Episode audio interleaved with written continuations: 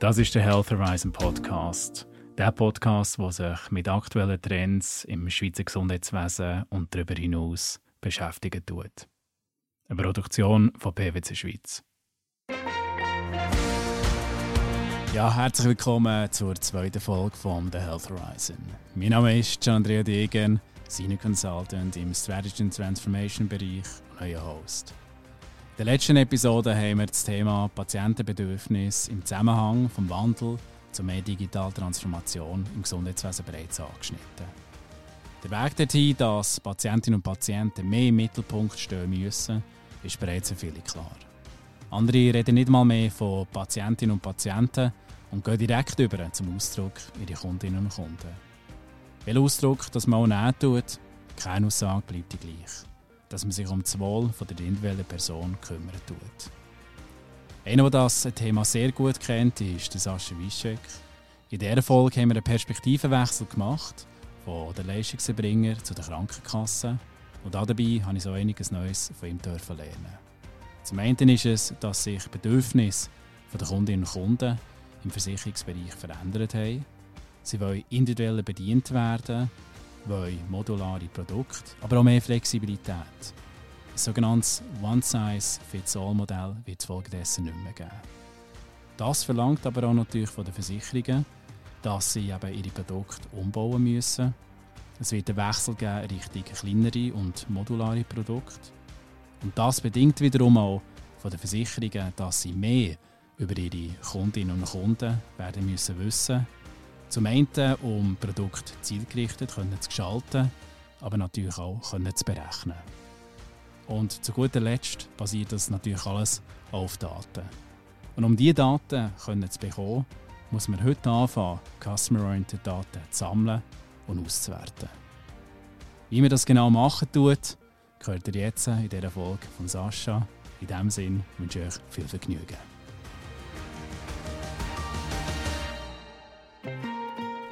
Ja, herzlich willkommen, Sascha. Vielen Dank, dass du heute da bist. Customer Centricity ist ein Thema, das in vielen Industrien nicht mehr wegzudenken ist. Und ich mich auch sehr gefreut habe, das Thema mit dir heute können, genau zu beleuchten. Bevor wir aber einsteigen, möchte ich auch dir zuerst mal die Gelegenheit geben, dich kurz bei unseren Zuhörerinnen und Zuhörern vorzustellen, wer du bist und was du genau machen tust. Ja, vielen Dank für die Einladung und auch von mir einen schönen guten Morgen kurz zur, zur Person oder zum Profil von mir. Was habe ich gemacht? Was will ich erreichen? Vielleicht auch. Also ich habe die letzten zehn Jahre eigentlich mich primär mit dem, mit dem Thema digitale Gesundheit beschäftigt, speziell auch zu verstehen, wie man den, die Gesundheit in die breite Masse bringt und wie man entsprechend einen Erfolg damit erzielt. Das haben wir gemacht, unter anderem mit einem Startup, den, was ich aufgebaut habe und Versicherungskunden äh, in Bonusprogrammen, aber auch im Bereich BGM, also Corporate Wellbeing, betriebliches Gesundheitsmanagement. Ähm, bei der PwC ist es jetzt so, dass ich den Bereich Customer Centricity und Data Intelligence äh, leite im Team Strategy and Transformation und natürlich auch die Sachen, die ich dann gelernt habe, versuche weiterzugeben ins Team, aber primär auch äh, die Ideen, wie man, wie man vielleicht Sachen nicht machen soll. Also es geht ja nicht darum, nur zu sagen, hey, ist so ein Blueprint, die haben wir Sachen gemacht, die können wir übertragen, aber primär auch Friktion vielleicht rauszunehmen, wie man Sachen dann besser macht und den Kunde im Prinzip dann äh, glücklicher wird. Ja, sehr spannend. Danke vielmals für die einleitenden Worte, Sascha. Wir haben das Wort eben schon gehört, Kundenzentrierung oder auch auf Neudeutsch Customer Centricity. Wenn man so gehört tut, ist es ein Wort, das, glaube ich, manchem einleuchten tut, was es bedeutet tut. Aber mich würde vor allem interessieren, was verstehst du unter diesem Begriff? Ja, die Kundenzentrierung, vielleicht relativ vereinfacht gesagt, bedeutet einfach nur, dass man die Wünsche und Bedürfnisse der Kunden ähm, zu kennen und zu berücksichtigen hat. Ähm, das ist halt nicht nur sozusagen im, im, Marketing oder im Vertrieb, sondern entlang der gesamten Wertschöpfung. Also ein Stück weit auch ein neues äh, Denken in den Unternehmen, wo ich mir halt nicht sage, hey, ich habe irgendwas aufgebaut an Legacy und versuche das irgendwie in den Markt zu quetschen, sondern genau umgedreht. Ich überlege mir, ich habe ein weißes Blatt Papier, da ist der Kunde im Mittelpunkt und dann versuche ich, wie ich den Kunden am besten sozusagen bedienen kann. Ähm, das ist mehr und mehr natürlich auch nicht nur mit meiner eigenen Unternehmung, sondern vielleicht auch im, Netzwerk von verschiedenen Partnern. Da kommen wir vielleicht später nochmal drauf zurück. Ja, spannend äh, von deinem Erlebnis zu hören. Eben, wenn man jetzt auch schauen tut, andere Branchen machen das bereits schon seit vielen Jahren erfolgreich. Ähm, meine, da gehöre ich natürlich auch indirekt natürlich auch Datenmanagement. Beispielsweise eben Amazon macht bereits gezielte äh, Produktplatzierungen bei ihren Kundinnen und Kunden. Aber auch natürlich auch die ganze, ähm, das ganze Erlebnis, das man tut, den Kundinnen und Kunden mitgeben, was sie auch wirklich ja, explizit wünschen, was du auch gesagt hast. Wechseln wir wiederum ins Gesundheitswesen oder? und das mal wieder ummünzen, respektive auch die, die, die Erfahrungen, die andere äh, Branchen bereits durch, durchlebt haben. Ähm, wie könnte eben wirklich ein Gesundheitsdienstleister gezielt das Wissen von den anderen Branchen übertragen und zum anderen, was, auf was muss wirklich konkret geachtet werden, um eben maßgeschneiderte Programme ähm, an Bedürfnisse der Kundinnen und Kunden können anzubieten Ja, ich fange mal vielleicht mit, mit ein bisschen äh, optimistischem Outlook an, beziehungsweise mit der Nachricht. Äh, das Gute ist, wir haben ja schon viel gemacht in dem Bereich. Also es ist nicht komplett, wir fangen nicht bei Null an. Und ich möchte da beispielhaft vielleicht mal die Bonus- und, und Loyalitätsprogramme der Versicherung erwähnen, weil ich glaube, die Versicherungen haben da schon regelmäßig versucht, Innovationen in den Markt zu bringen. Also der Anfang ist gemacht. Wie es dann natürlich in der Praxis aussieht, ist zum Beispiel ein Bonusprogramm, da habe ich schon einen Mobile First Approach, ich habe schon den Kontakt zum Kunden, die Interaktion. Der Schritt ist schon gemacht. Ich kriege oft schon Daten. Beispiel, ich habe einen Fitness-Tracker angebunden. Das wird dann entsprechend ausgewertet für meine Bepunktung und mit den Bepunktungen kann ich dann Cashback bekommen. Ich bekomme teilweise auch schon andere Sachen wie Coupons, Rewards in so Apps. Und ich denke, der Schritt ist schon gemacht. Ähm, aber es gibt noch viel zu tun. Also maßgeschneidert ist die ganze Sache noch nicht. Und da gibt es natürlich ein paar Tipps und Tricks, äh, die man da vielleicht machen kann. Aber es, da kommen wir später noch drauf zurück. Im Sinne von den Regula äh, Regulator, der sich da natürlich auch ein bisschen mit einmischen möchte und entsprechend auch die Gesetzgebung. Spannend, oder? Von dem her, wenn man jetzt wirklich sagen tut, ähm, einzelne Tipps und Tricks, wie man es könnte konkret umsetzen, ähm, könntest du da mal so ein Praxisbeispiel uns nennen? Ja, ich glaube vielleicht, so ein Mythos ist immer vielleicht auch ein bisschen die Angst von einem Endkunden, hey, in dem Falle die Versicherung oder vielleicht auch der, der, das Spital kennt mich und meine Daten gut. Also im, im Falle von der Versicherung ist es halt vielleicht nicht so, dass man sagt, hey, ja, obwohl ich mich sozusagen an so ein Bonusprogramm an, angebunden habe und auch meinen Tracker in dem Falle, ist es ja nicht so, dass die Daten eins zu eins rübergeschubst werden. Ne? Das muss man ganz klar verstehen. Das ist Punkt eins. Punkt zwei ist auch, dass hier immer eine Einwilligung besteht ähm, und entsprechend ich das freiwillig mache. Das muss man auch bedenken. Und A3, viele Sachen kann man ja auch schon sozusagen machen, indem ich nicht Rohdaten mir anschaue, sondern einfach nur aggregiert, anonymisiert mit Daten anschaue, wo ich schon sozusagen im Falle von Kohortenbildung was personalisiert zurückspielen kann, was mir einen Mehrwert gibt. Und das darf man halt nicht ausblenden. Ich denke, das ist ein guter Punkt. Und als Beispiel, ja, also als Beispiel ist, äh, wenn ich, wenn ich einen Datenpunkt sehe in einem System, und das sage ich in dem System bewusst, weil es halt nicht ein, ein, Kunde ist von der Versicherung oder ein, ein Kundenservice, der sich die Daten anschaut, sondern oftmals ein System, was ein Ereignis ausstößt. Wenn man das Ereignis sagt, hey, guck mal, der äh, Jean-Andrea hat äh, jetzt sieben Tage irgendwie schlecht geschlafen, dann heißt es ja nicht, hey, du wirst jetzt bestraft im Sinne von Maluspunkt, sondern eher vielleicht, hey, warum möchtest du nicht mal hier einen Experten anrufen? Ähm, hier sind ein, zwei Tipps, wie du vielleicht ähm, besser einschlafen kannst. Das sind solche Geschichten, wo man sagt, ja, es kommt erstmal rüber als personalisierte Daten werden ausgelesen, aber im Prinzip ist es nicht so.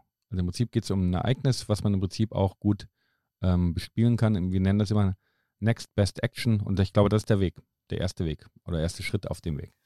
Es ist wirklich so, oder, dass man wirklich die äh, Daten, die man beispielsweise so mittels äh, Fitness-Tracker, Apple Watch, was auch schon immer auf dem Markt ist, wirklich eigentlich gezielt mit Wissen tut noch verbinden. Auf der anderen Seite, es gibt ja auch immer wieder kritische Stimmen, oder was sagen, ja, Stichwort der gelesene Patient. Und ich glaube, das ist ja sicher auch eine berechtigte Sichtweise, ähm, weil meine, es gibt immer natürlich Befürworter, die alles tun, ihre ganzen Daten äh, teilen in der Schweiz, oder? Ähm, aber auf der anderen Seite noch, meine, muss man ja die Kritik auch sicher auch ernst nehmen. Denkst du, es ist doch einfach ein alter Zopf, dass man sagen tut, hey, man muss jetzt einfach weiter schauen und muss das Positive sehen? Oder was sagst du diesen Kritikern zu dem? Es gibt ganz klar Gesetze und Regularien, die muss man einhalten. Ich meine, das ist nun mal so. Und ähm, das bedeutet in dem Fall natürlich auch, dass ich nicht blind sozusagen den Nutzer Daten abziehen kann. Ähm, gläserner Patient, natürlich habe ich Daten, die ich auslesen kann, aber das ist ja alles auch Consent-based, also Opt-in. Es ist freiwillig, das ist sehr wichtig zu verstehen. Der nächste Punkt, das ist dann vielleicht die andere Seite, ist, dass der Kunde ja auch weiß, welche Daten man gibt und was man damit sozusagen anstellt. Stichpunkt, äh, Stichwort äh, Verwendungszweck.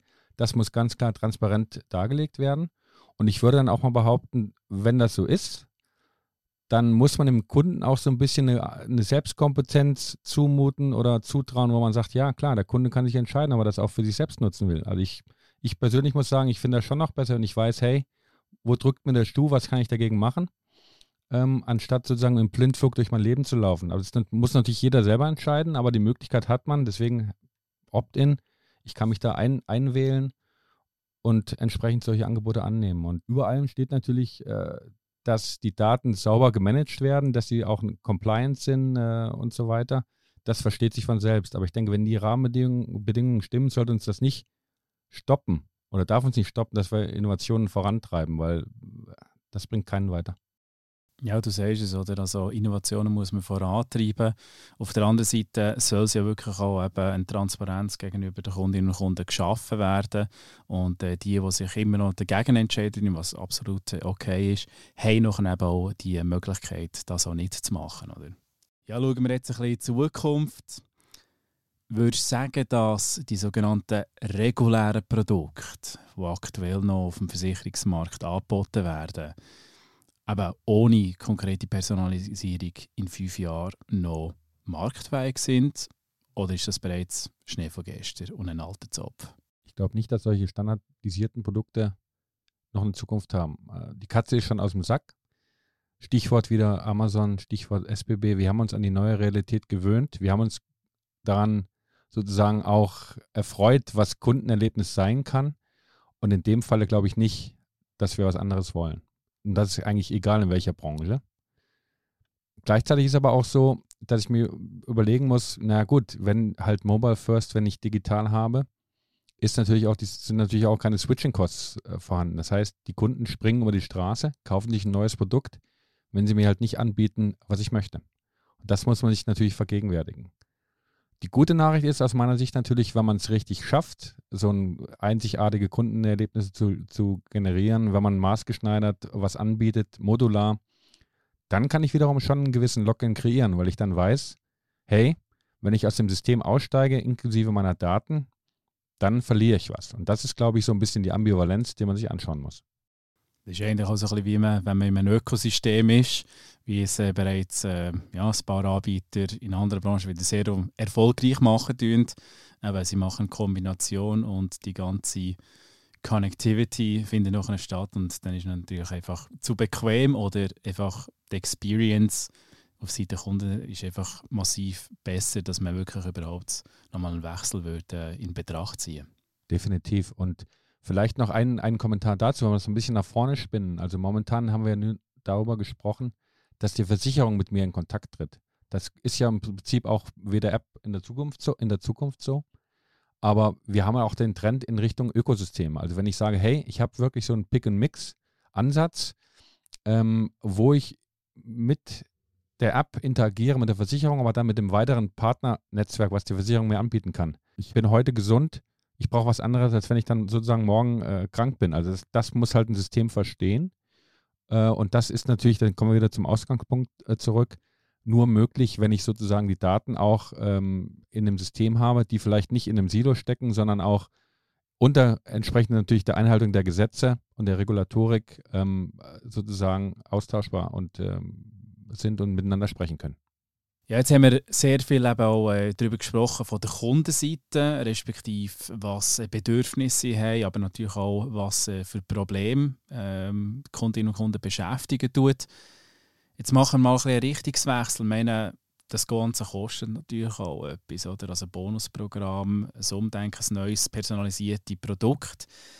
Ein Thema, das man immer wieder ein bisschen vergessen tut in der Gesellschaft, ist äh, das Thema Prävention. Und ähm, so ein bisschen auch der Wechsel von der Reparaturwerkstatt, mehr eben auch in Prävention zu investieren und auch wirklich eben im Ökosystem Gedanken, dass man vielleicht eben gleich auch durch das Umdenken, wie auch die Gesundheitskosten eben auch gesamthaft reduzieren. Wie siehst du das, respektive wo siehst du aber auch die grossen Chancen, dass man eben gesamthaft noch könnte, ja, Kosten senken aber auch, dass wiederum natürlich eine Versicherung mal wirklich das Potenzial sehen tut, dort in die Richtung äh, auch zu investieren. Ja, also da kann man auch wieder recht nüchtern und objektiv draufschauen. Also ich bin ja aus Finnland hierher gekommen und da haben wir ein anderes Gesundheitssystem. Und ich versuche das natürlich auch mal ein bisschen zu reflektieren hier. Und äh, ich schaue mir natürlich, wie die Berater das ja machen, auch die Zahlen an. Und ähm, dann sehe ich zum Beispiel, dass wir hier Gesundheitsausgaben haben von knapp 80 Milliarden Franken, die sich aber dann äh, perspektivisch, perspektivisch verdoppeln werden in 2040.